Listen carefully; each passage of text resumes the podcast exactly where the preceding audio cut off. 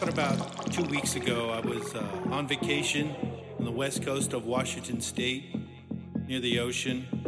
I was camping alone, and I um, see something in the distance.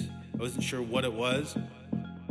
I go over there and check it out, and I looked up, and it was something. Looked very human, and it was huge. I scared. I didn't know what to do.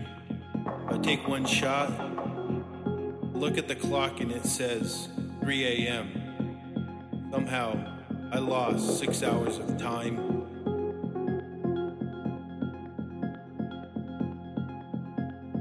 Aliens just staring at me. The next thing I remember is This was not the first time they did this to me.